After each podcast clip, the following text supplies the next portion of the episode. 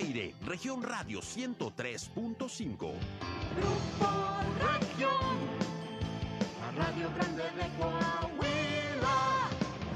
Región Informa. Entérese de los acontecimientos más importantes de la región Laguna con Sergio Painberg.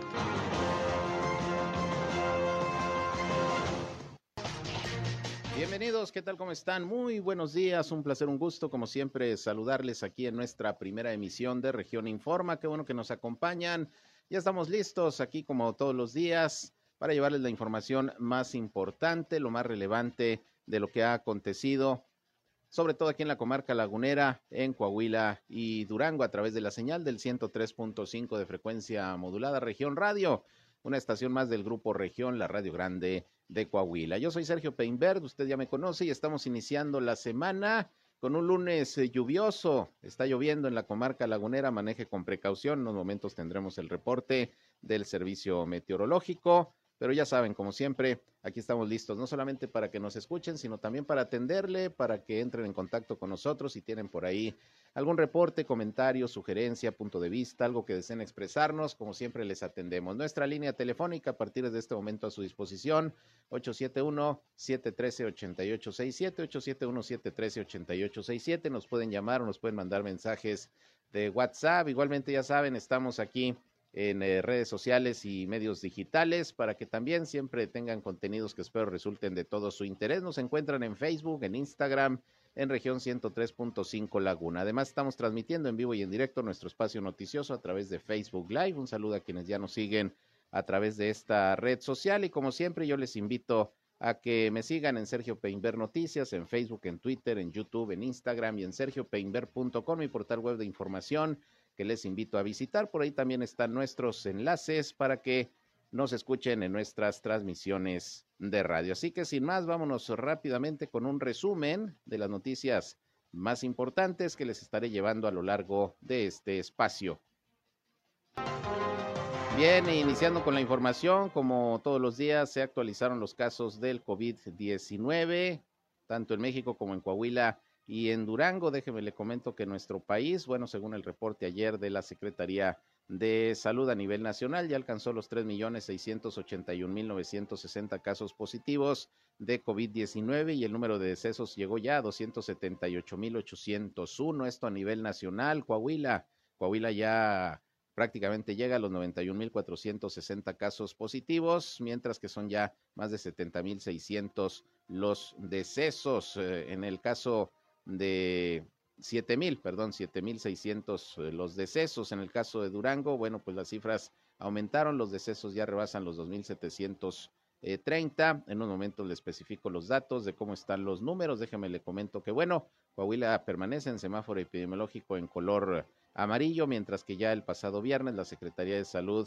Federal determinó que Durango pasó al semáforo epidemiológico en eh, verde. Afortunadamente les vamos a tener información al respecto. Pues una buena cantidad de accidentes viales se registraron el fin de semana, varios de ellos provocados por la ingestión de alcohol. En uno de los accidentes en San Pedro, Coahuila, lamentablemente eh, murió una persona, mientras que se registró allá en Gómez Palacio una volcadura que dejó por lo menos 11 lesionados. Algunos de los accidentes viales, de los cuales les estaré informando en unos momentos y ahorita que está lloviendo, pues le reiteramos el llamado precisamente para que manejen con toda precaución. Por otra parte, hoy el gobernador de Coahuila, Miguel Ángel Riquelme Solís, va a participar en la ceremonia de colocación de la primera piedra de la obra de ampliación de las instalaciones de la Cámara Nacional de Desarrolladores de Vivienda, la Canadevi. Más tarde, el eh, gobernador encabezará, como todos los lunes, prácticamente aquí desde Torreón la sesión del subcomité de salud en donde pues se evaluará cómo está la situación de la pandemia en estos momentos en la comarca lagunera. Por otra parte, pues la Unión de Padres de Familia a nivel eh, nacional y aquí en la región, pues lanzaron pues una fuerte crítica a las autoridades educativas, sobre todo las federales, debido a que se considera que no hay un diagnóstico puntual de las condiciones de los planteles educativos en donde se está regresando ya las clases presenciales, prácticamente señala el presidente de esta organización, que son los padres de familia y los maestros, los que han tenido que estar pues rehabilitando las escuelas, haciendo labores de limpieza, de higiene, porque por parte de la Secretaría de Educación Federal, pues no más nada, en los momentos le presento esa nota. Y bueno, arrancaron ya prácticamente en todo el mundo y particularmente aquí en la comarca lagunera actividades relacionadas con el mes del el cáncer de mama, el mes rosa, en que se busca sensibilizar y concientizar a la población sobre la necesidad de luchar contra esta enfermedad, que es una de las principales causas de muerte en la mujer. Hoy aquí en Torreón, por la noche va a arrancar esta campaña precisamente de actividades relacionadas con el mes de la lucha contra el cáncer de mama y será ahí en la Plaza Mayor en punto de las 20 horas. Se van a iluminar eh, edificios públicos, monumentos de color rosa, ya sabe usted, en este mes.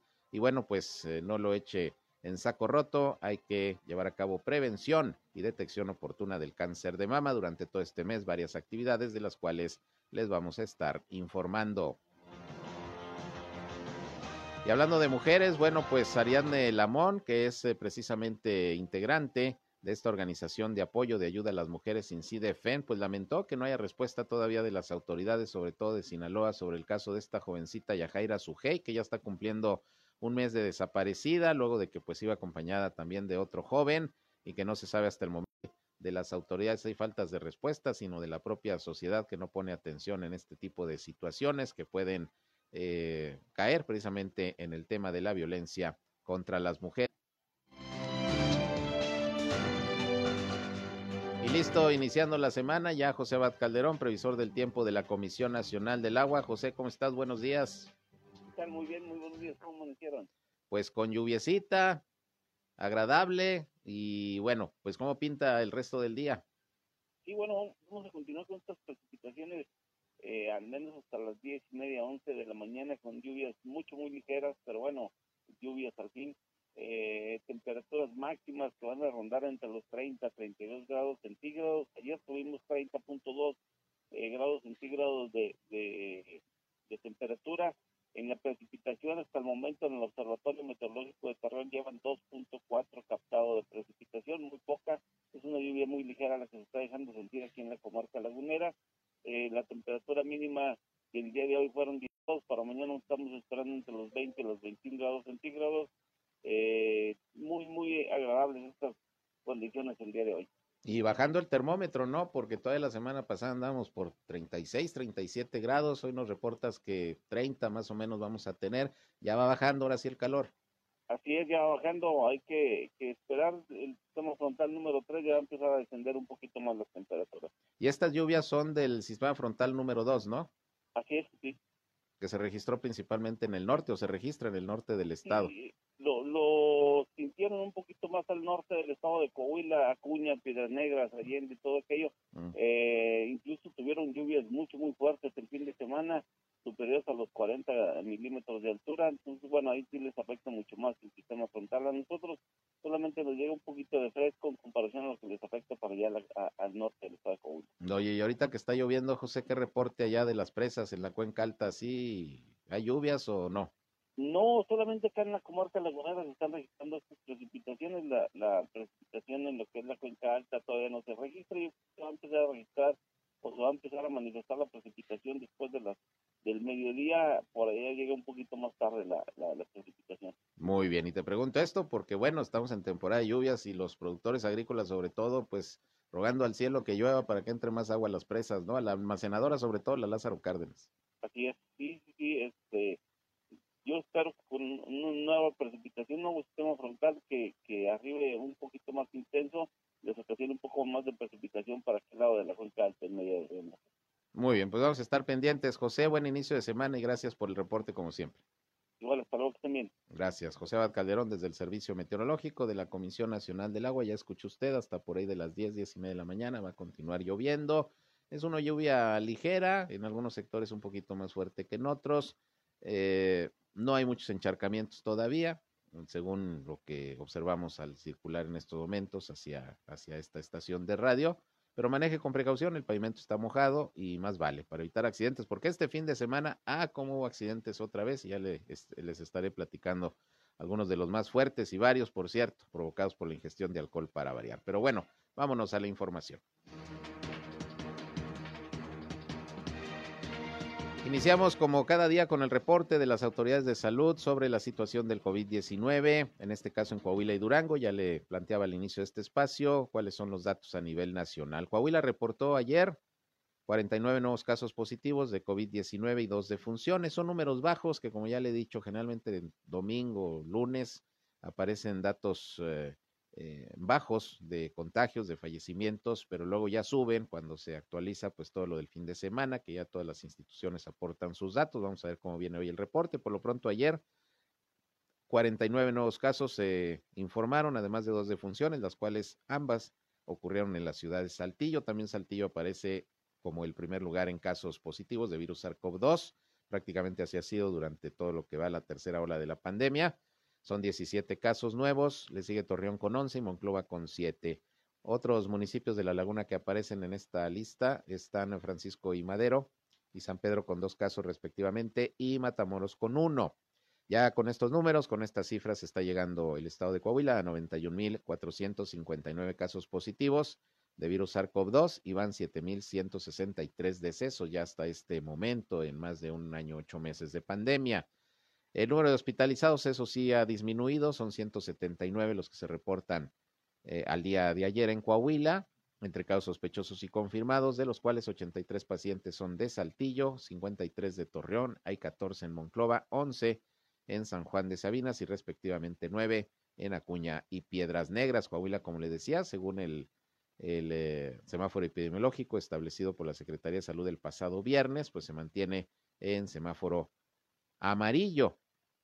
Y bueno, vamos a ver qué se comenta hoy en el subcomité de salud, porque la semana pasada hay que recordar que el eh, gobernador Miguel Ángel Riquelme Solís dijo que de acuerdo a los datos, a las cifras y al sistema de medición que se tiene para establecer los semáforos, si bien Coahuila estaba en amarillo, había regiones como la norte y la laguna que ya estarían pues en situación de semáforo verde.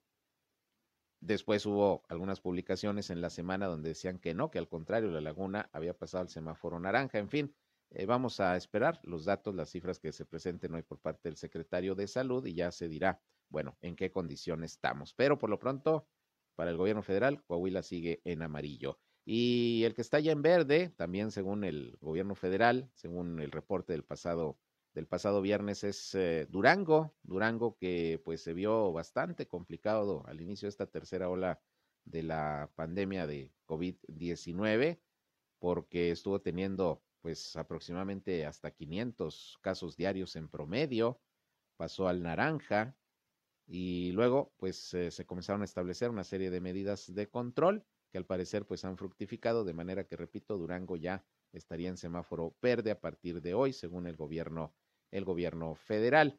Pero bueno, ¿cuáles son los datos precisamente del día de ayer de la Secretaría de Salud de Durango? Bueno, aquí tenemos precisamente el reporte y ya dentro de un ratito habrá rueda de prensa, que ahora nada más es los lunes, por parte del secretario de Salud de Durango, Sergio González Romero. Pero bueno, el día de ayer se reportaron eh, 124 nuevos casos positivos de virus SARS-CoV-2 en Durango. No hay decesos, afortunadamente no se reportan decesos y ya con estos números está llegando a 46.772 casos confirmados de COVID-19 el estado de Durango desde el inicio de la pandemia y el número de fallecimientos alcanza ya los 2.878. Así la situación de la pandemia en el estado de Durango, que ya está a partir de hoy en semáforo epidemiológico en color verde, como lo determinó el gobierno federal, la Secretaría de Salud Federal el pasado viernes. Y bueno, vamos a esperar algún pronunciamiento, no solamente del secretario de Salud, sino del propio gobernador José Rosas Aispuru sobre el regreso al semáforo, al semáforo verde. Pero bueno, hablando de cuestiones todavía de la pandemia, fíjese que Arturo Solís Bravo, que es presidente de la Unión Nacional de Padres de Familia, declaró que la Secretaría de Educación Pública, sobre todo a nivel federal, pues carece de un diagnóstico real sobre cuál es la situación de las escuelas en México. Esto porque pues se determinó el regreso a las clases presenciales en muchas escuelas, pero no están en condiciones ni de higiene, ni de limpieza, ni de infraestructura para pues llevar a cabo este, este proceso. Y lo más lamentable es que pues han sido, dice el presidente de esta unión, los padres de familia y los maestros, pues los que han estado haciendo la talacha para que las escuelas puedan estar en las condiciones para este regreso presencial a las aulas. Vamos a escuchar lo que precisamente Arturo Solís Bravo eh, comentó con mi compañero Víctor Barrón, reportero de Región Informa, sobre este asunto de, de cómo están las escuelas y el regreso a las clases en tiempos todavía de pandemia. Este regreso a clases había sido un regreso no planeado, había sido un regreso a clases presenciales eh, hecho y llamado sin ninguna planeación. ¿Por qué? Porque a, ese día de acuerdo a una estadística y sobre todo una plataforma que la misma Secretaría de Educación Pública tiene, de las más de 250 mil escuelas que existen a nivel nacional, solamente eh, casi 50 mil escuelas habían mandando su información del estado de, y la infraestructura de cada una de ellas. O sea, ¿qué significa? Que pues ni la ni hasta ese momento ni la Secretaría de Educación Pública tiene, y creo que no creo que tenga hasta toda la información completa de las circunstancias que tienen las escuelas, sobre todo en infraestructura, y, o las circunstancias que guardan en relación al cumplimiento o no de la normatividad de sanitización. Entonces, ante esas, ante esas circunstancias, vemos, número uno, un reto muy significativo que tiene la Secretaría de Educación Pública. Hemos visto que desafortunadamente, recordemos que al final el, las diferentes secretarías de educación en los estados son los responsables del cumplimiento de este, este regreso a clases.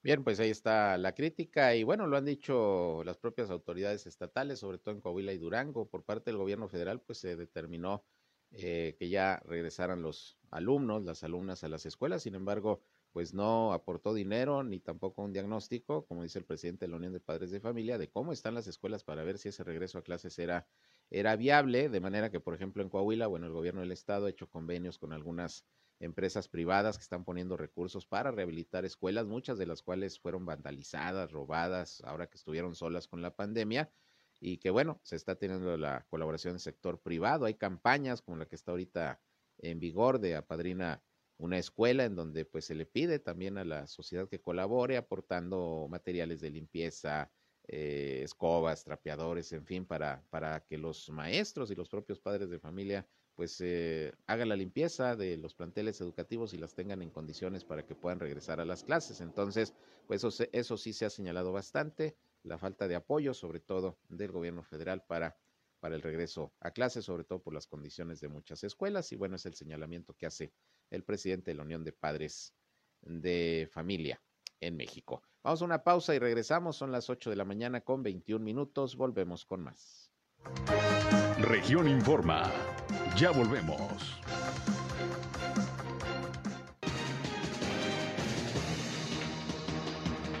Bien, continuamos con más información. 8 de la mañana con 26 minutos.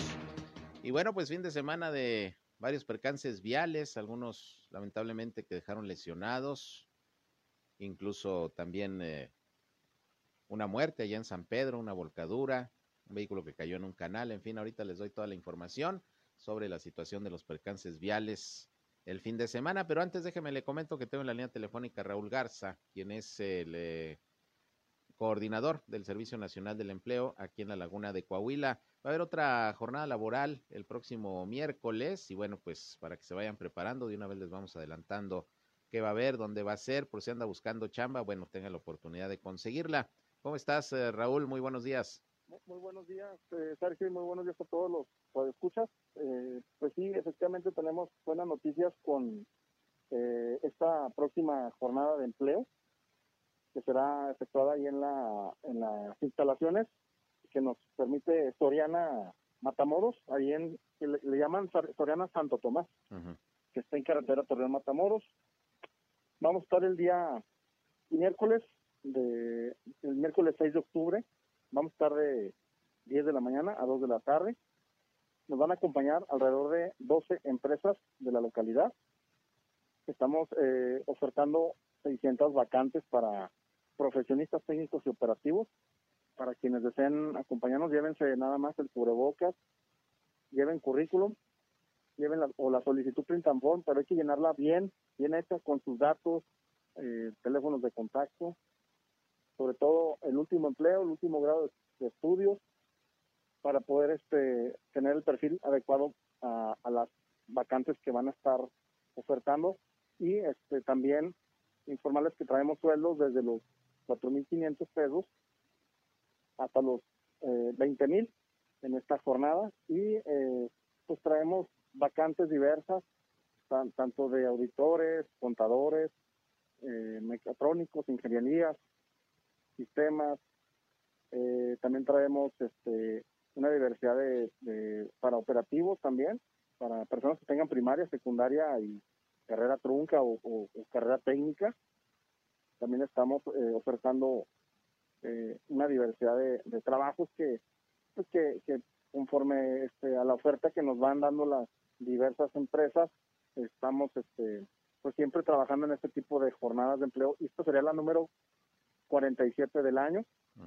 Eh, y estamos este, pues esperando que pues, la gente eh, asista este próximo miércoles, eh, Sergio, y que quienes también tengan alguna discapacidad de cualquier tipo, así como personas adultos mayores, siempre también nos acompaña Valpar de la Universidad Autónoma de Coahuila, que es la instancia que evalúa lo, que son las fortalezas, habilidades y destrezas de las personas que tengan alguna discapacidad para poderlos eh, vincular al sector laboral.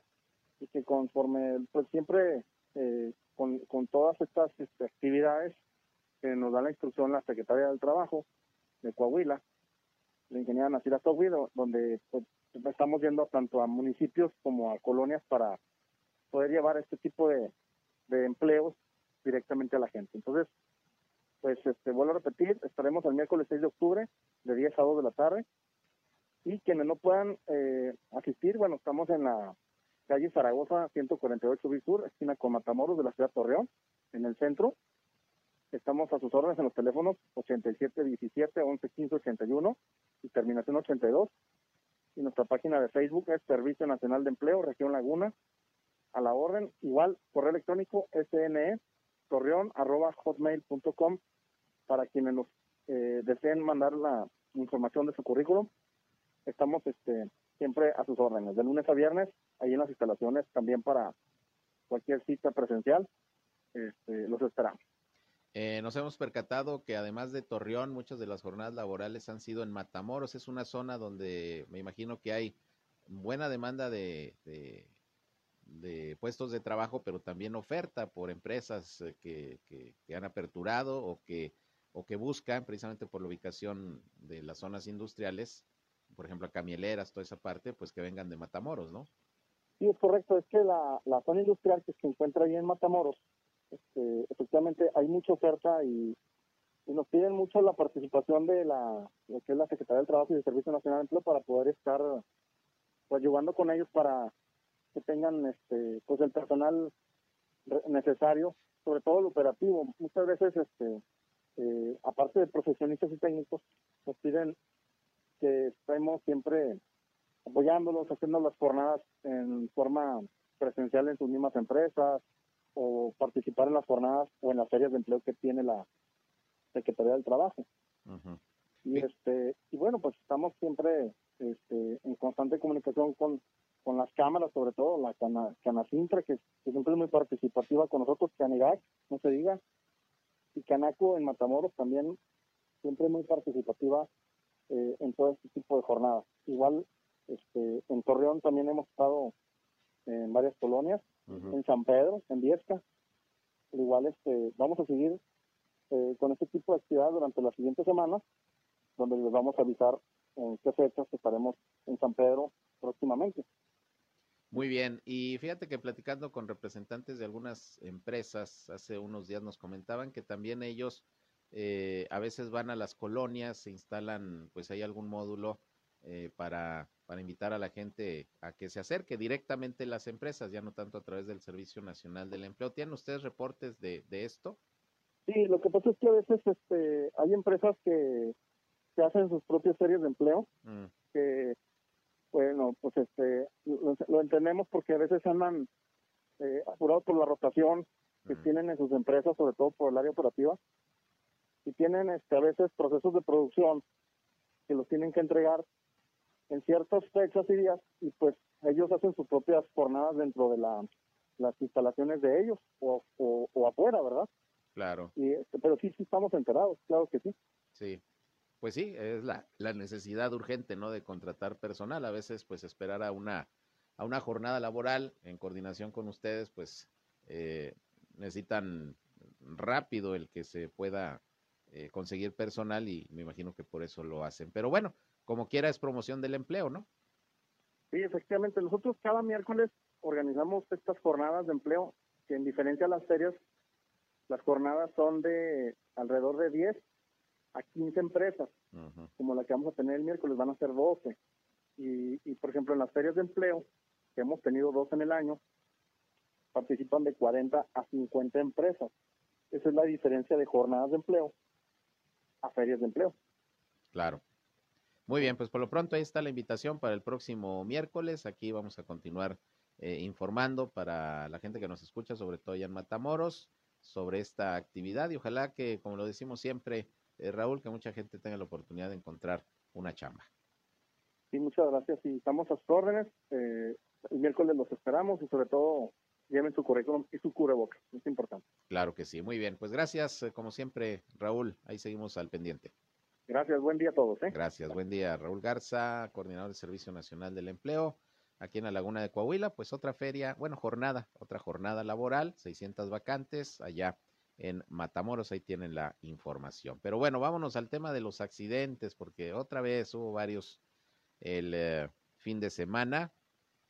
Lamentablemente, mire, uno de los más fuertes fue el de un autobús de transporte de personal que se volcó en el Boulevard Ejército Mexicano luego de que el chofer conducía a exceso de velocidad más el pavimento mojado, pues eh, vino el percance. Esto ocurrió eh, a las 5 de la mañana de hoy. Eh, como empezó a llover, ya hay aquí un accidente en donde el saldo es de 11 personas lesionadas, es lo que se está reportando en estos momentos. Eh, fue como a las 6 de la mañana el accidente. Empezó a llover como a las 5 de la mañana. A las 6 es cuando se reportó este accidente a la altura de la colonia Bugambilias en Gómez Palacio. Testigos de, del accidente pues vieron como el camión por el exceso de velocidad y el pavimento mojado dio algunas volteretas y prácticamente se volcó. Acudieron de inmediato pues los paramédicos de la Cruz Roja, Protección Civil, Tránsito y bueno, Afortunadamente, ocho de los lesionados pudieron salir de la unidad, otros tres tuvieron que esperar porque no podían moverse para que los retiraran. Al parecer no hay ninguno de gravedad, pero sí con lesiones. Este accidente esta madrugada allá en Gómez Palacio. Repito, el exceso de velocidad y el pavimento mojado son la peor combinación, como el alcohol y el volante. Entonces, pues lamentablemente este accidente ya esta mañana, se lo reporto en estos momentos. Y luego le decía que lamentablemente hubo pérdida de vidas. Un hombre falleció luego de que el vehículo en el que viajaba terminó volcado dentro de un canal de riego, esto allá en la zona rural de San Pedro, Coahuila. El accidente ocurrió el sábado, eh, poco después de las nueve de la noche en el ejido Patrocinio. Al salir de, de, la carretera vecinal con rumbo a la cabecera municipal, el vehículo siniestrado fue un Volkswagen Pointer que portaba placas de circulación de Coahuila. La persona que falleció, lamentablemente, se llamaba Jorge Antonio, de 38 años de edad, vecino de la colonia Las Américas.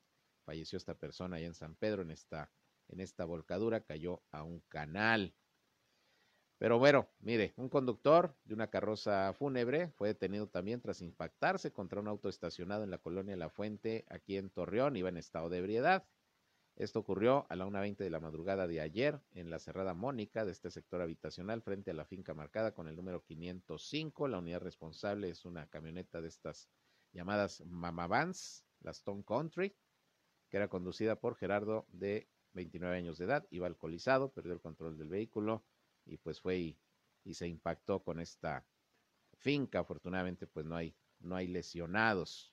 Luego otro conductor ebrio chocó contra un auto estacionado esto fue en el fraccionamiento Rincón de la Joya, también aquí en Torreón. Supuestamente, según explicó el conductor, perseguía a otro vehículo que lo impactó previamente. Esto fue aproximadamente a las 4.30 de la mañana de ayer. Y bueno, pues vino este, este accidente, este conductor que se impactó contra un auto que estaba estacionado. venía en estado de ebriedad y así iba persiguiendo a otro. Imagínese usted, antes no pasó una situación más, más complicada, traía un vehículo de procedencia extranjera, el nombre de este conductor, Efrem, de 45 años de edad, y bueno, como venía en estado de ebriedad, pues obviamente la autoridad tomó cartas en el asunto y pues eh, se le llevó al Ministerio Público. Recuerde que en Coahuila es eh, delito manejar en estado de ebriedad. Y en el caso de Gómez Palacio, pues hubo operativo, como siempre, de sobriedad, como se le conoce, que es el operativo alcoholímetro, eh, que todos los fines de semana se establece allá precisamente en Gómez Palacio. Y por aquí tengo ya el reporte de la Subdirección de Tránsito. Se levantaron 40 infracciones a conductores en estado de ebriedad y fueron enviados al corralón 30 vehículos. Déjeme le comento que 12 de los conductores eh, fueron puestos a disposición del juez eh, cívico porque pues iban en tercer grado de ebriedad hasta las manitas y 30 vehículos que se enviaron al corralón de las 40 infracciones que se levantaron a conductores que iban manejando en estado de ebriedad.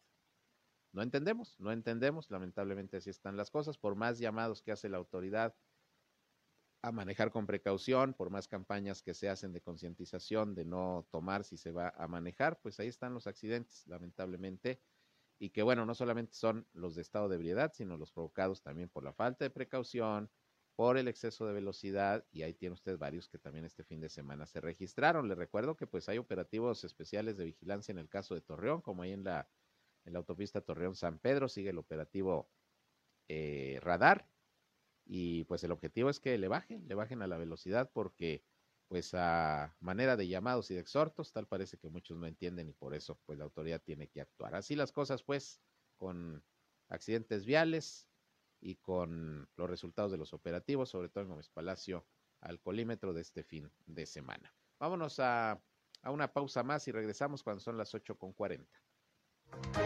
En un momento regresamos a Región Informa. Bien, continuamos, son las 8 de la mañana con 44 minutos ya. Y bueno, es 4 de octubre y pues como le adelantamos uh, la semana pasada pues no, no iba a haber visita presidencial, como lo anunció hace poco más de un mes el presidente Andrés Manuel López Obrador cuando vino a, a tratar el tema aquí a la laguna del proyecto Agua Saludable. Él dijo que para el 3 de octubre, domingo 3 de octubre, realizaría una visita aquí a la laguna para ver, pues finalmente, qué se había acordado, si se había socializado el proyecto, si se habían retirado los amparos contra este plan presidencial, Agua Saludable para la Laguna, a fin de darle para adelante, porque si no era así, pues iba a tomar la determinación de cancelar el proyecto. Se esperaba para el 3 de octubre, pero ya desde el jueves, de hecho, le informé que pues todo parecía indicar que no iba a haber esta visita, porque ya el presidente en la propia conferencia de prensa mañanera dio a conocer que tendría una gira desde el viernes hasta hoy lunes en otros estados del país, y, bueno, pues no contempló a la comarca lagunera. Vamos a esperar a ver si se programa para unos días después o cuál va a ser el mecanismo para determinar, bueno, qué hay del proyecto, si avanza, como pues la mayoría de los sectores lo esperan, o si se sigue entrampando por alguna razón legal, que al parecer, bueno, se han ido sorteando eh, por parte de las autoridades algunos de los amparos, pero hoy precisamente va a haber una conferencia de prensa que van a dar los integrantes de Prodenazas, que está conformado este, este colectivo por ambientalistas que son los que precisamente interpusieron amparos eh, para evitar que se construyan obras del proyecto Agua Saludable para la Laguna ahí en, eh, en, el cañón de Fernández, que es el que pues quieren proteger porque es una zona protegida y dicen que no se debe afectar con el proyecto Agua Saludable para lugar en toda esa zona, aunque la Comisión Nacional del Agua insiste en que no va a haber ninguna afectación. Vamos a ver qué informan hoy los de Prodenazas para, para saber, bueno, en qué términos va a continuar este proyecto. Por lo pronto, pues la visita presidencial no se hizo, como lo había anunciado el presidente hace aproximadamente un mes, poquito más de un mes que estuvo por aquí también allá en, Lerdo particularmente con este asunto de agua saludable para la laguna. Vamos a estar pendientes y le seguiremos informando. Eh, por otra parte, fíjese que ya se está cumpliendo prácticamente un mes de la desaparición, presuntamente allá en Mazatlán, de la joven lagunera Yajaira Sujei Parra Hernández. Un caso que, bueno, le hemos estado dando seguimiento. Los familiares pues siguen pidiendo el apoyo de las autoridades de Sinaloa, de Coahuila e incluso también ya se pidió a la Fiscalía de Durango que, que pueda colaborar. Hasta el momento se desconoce el paradero de esta jovencita y de el joven que la acompañaba. Y esto ha generado diversas reacciones y, por ejemplo, Ariadne Lamón Martínez, que es eh, la directora de incidencia y acompañamiento de esta organización de apoyo a la mujer Incide FEME, pues dijo que hay un letargo social ante la violencia contra las mujeres y bueno, lamenta que las autoridades, en este caso de investigación, sobre todo en Sinaloa, pues no hayan todavía dado algún resultado de qué es lo que pudo haber pasado precisamente con esta, con esta joven. Mi compañero Víctor Barrón platicó precisamente con Ariadne Labón y esto fue lo que comentó sobre este, este lamentable caso. Yo lo que veo es que todo lo que nos quejamos en Coahuila, de lo que no avanza o avanza a medias o tiene negligencia o tiene omisiones, de todo lo que nos quejamos en Coahuila es mucho peor en otros estados cuando veo yo, cuando volteo a ver casos como este y que veo cómo no avanzan, me dices, ya se sumó Durango. Pues sí, pero Durango es la tierra de nadie. Si en Coahuila nos quejamos de algo, Durango está mucho peor. Y efectivamente, como la chica desapareció en Sinaloa, le toca a Sinaloa investigar. Entonces, ¿por qué no les importa? ¿Por qué no se mueven vaya, con la, con la rapidez que deberían de hacer porque las primeras horas son fundamentales. No está escrito que un chavo pueda llevarse a su chava de, de fin de semana o a donde sea y después desaparecerla, pero se hace porque está permitido socialmente, porque no hay una censura social. Si la sociedad está dormida, adormecida, pidiéndole permiso a una nalga para moverla a otra y actuando hasta que les llega a pasar a ellos, pues lógicamente el gobierno de Sinaloa y el gobierno de Durango y el gobierno de todos lados va a seguir actuando con negligencias y con omisiones. Bien, pues es la opinión de Ariadne Lamont, prácticamente está diciendo que pues los padres de familia, la sociedad en su conjunto también deben de tener responsabilidad sobre pues lo que hacen sus hijos y así debería de ser, lamentablemente pues a veces esto no se observa como se debe y por eso se presentan estos casos, particularmente de violencia contra contra mujeres o hasta desapariciones, como es lo que en estos momentos es el tema. Pero bueno, vamos a esperar a ver si se pueden dar pronto, cuando menos eh, algunos datos que permitan eh, visualizar qué es lo que pudo haber pasado con esta, con esta joven. Las autoridades de Durango incluso hablaban de un posible accidente en el traslado de, del joven y de, esta joven Yajaira Sujei hacia hacia la laguna regresando de Mazatlán porque tomaron la, la, carretera vieja por la sierra. Fue una hipótesis que, bueno, no, no la creyeron mucho los, los familiares, la mamá de, de Yajaira Sujei, pero bueno, lo que es cierto es que hasta el momento nada se conoce, nada se sabe, ni de parte de las autoridades de Sinaloa, mucho menos de las de Durango o de Coahuila. Pero vamos a darle seguimiento al caso, así están las cosas. Por otra parte, fíjese que está llevándose a cabo una campaña a través de la organización Todo por Bruno, que es el segundo megapañatlón, según dio a conocer Gabriela Macías, que es impulsora de esta iniciativa y madre precisamente de un niño que fue diagnosticado con púrpura trombocitopénica idiopática, se llama ese, ese padecimiento. Y bueno, es una campaña pues para poder recolectar pañales y algunos otros artículos para beneficio de los niños que por algún motivo están hospitalizados, muchos niños que están con enfermedades serias, graves como es el, el propio cáncer y sería positivo pues que usted que usted colabore. Vamos a escuchar a Gabriela Macías respecto a cómo se está llevando a cabo esta campaña. Mira, lo que consiste es en recolectar una bolsa de pañales, no importa la talla, no importa la marca. Tenemos pequeñitos desde recién nacidos hasta niños de 7 años que están utilizando pañales debido a su estado de salud. Estos pañales serán repartidos en la clínica 71 en el área de hematopediatría, oncología y neurocirugía. También serán repartidos en, eh, perdón, en neonatales en el Hospital General de Gómez, de Lerdo y de Torreón. Hacemos estas actividades porque sabemos lo que es luchar día a día con nuestros hijos en el hospital. Gracias a Dios mi hijo hoy está un poco mejor de salud y puedo decir que vemos un poquito la luz, pero sabemos que la necesidad en el hospital aún sigue. Seguimos intentando apoyar de una o de otra forma a los pequeñitos que siguen en la batalla contra el cáncer o alguna otra enfermedad. Bien, pues ahí tiene usted, ese es el llamado a la sociedad para que colaboren con esta campaña, este segundo pañatlón, y que está encabezado por esta organización eh, que Gabriela Macías encabeza. Ahí está el llamado, ojalá se pueda se pueda colaborar para beneficio pues de todos estos niños, niñas que pues lamentablemente por alguna situación se encuentran en hospitalización. Nacionales.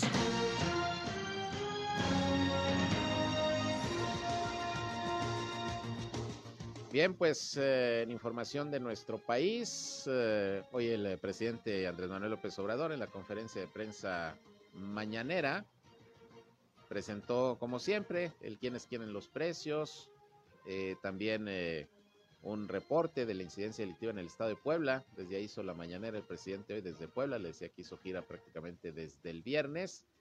Y bueno, pues Ahí se destacó por parte del gobernador Miguel Barbosa una enorme reducción en el robo de combustible. Dijo que es cinco veces menor al que anteriormente se tenía. Y bueno, pues parte de lo que hoy se trató en la conferencia de prensa mañana del presidente López Obrador desde, desde Puebla. Por otra parte, la Unidad de Inteligencia Financiera, dependiente de la Secretaría de Hacienda y Crédito Público, informó que está siguiendo la ruta del dinero que al menos 3.000 mexicanos movieron en paraísos fiscales, entre ellos funcionarios del actual gobierno. Esto en el caso conocido como Pandora Papers, que pues hace tiempo se dio a conocer a nivel internacional. El propio Santiago Nieto, que es titular de la Unidad de Inteligencia Financiera, informó a través de sus redes sociales que esta dependencia ya investiga el caso como parte de la lucha anticorrupción que encabeza el presidente López Obrador. Indicó que en este caso deberá seguirse la ruta del dinero supuestamente que se utilizó en negocios offshore. Fuentes consultadas indicaron también que hasta el momento se tiene certeza de la existencia de operaciones inusuales o irrelevantes, pero que aún se desconoce si los recursos son de origen ilegal. Así que investigando la unidad de inteligencia financiera este asunto del Pandora Papers. Bueno, y al reporte de ayer domingo de la Secretaría de Salud eh, a nivel nacional, bueno, se informó que son ya 3.681.960 los casos de COVID-19 hasta el momento, desde que inició la pandemia, mientras que el número de decesos, pues ya llegó a los 278.801. Ese es el reporte de la Secretaría de Salud, repito, al día de ayer del COVID-19 en nuestro país internacionales.